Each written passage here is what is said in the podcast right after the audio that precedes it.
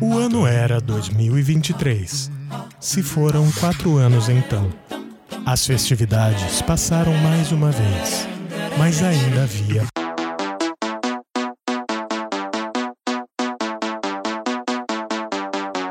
Suede? Tá tudo. Mano, onde você tava? Oh, Cara, eu, eu resolvi meio que fazer um detox de tecnologia, porque tava me deixando muito mal. Então fui viajar e acabei deixando o celular em casa. caramba, mano, eu tô tentando falar contigo desde o Natal, velho. Mas, mas, mas e aí, como, como é que foi seu Natal? Ah, cara, foi ok, né? Você sabe. Mas, tipo, você não me ligou pra perguntar como foi meu Natal, né?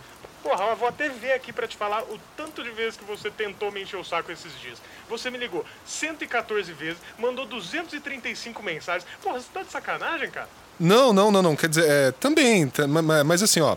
ah, você me mandou algum presente por correio? Sério?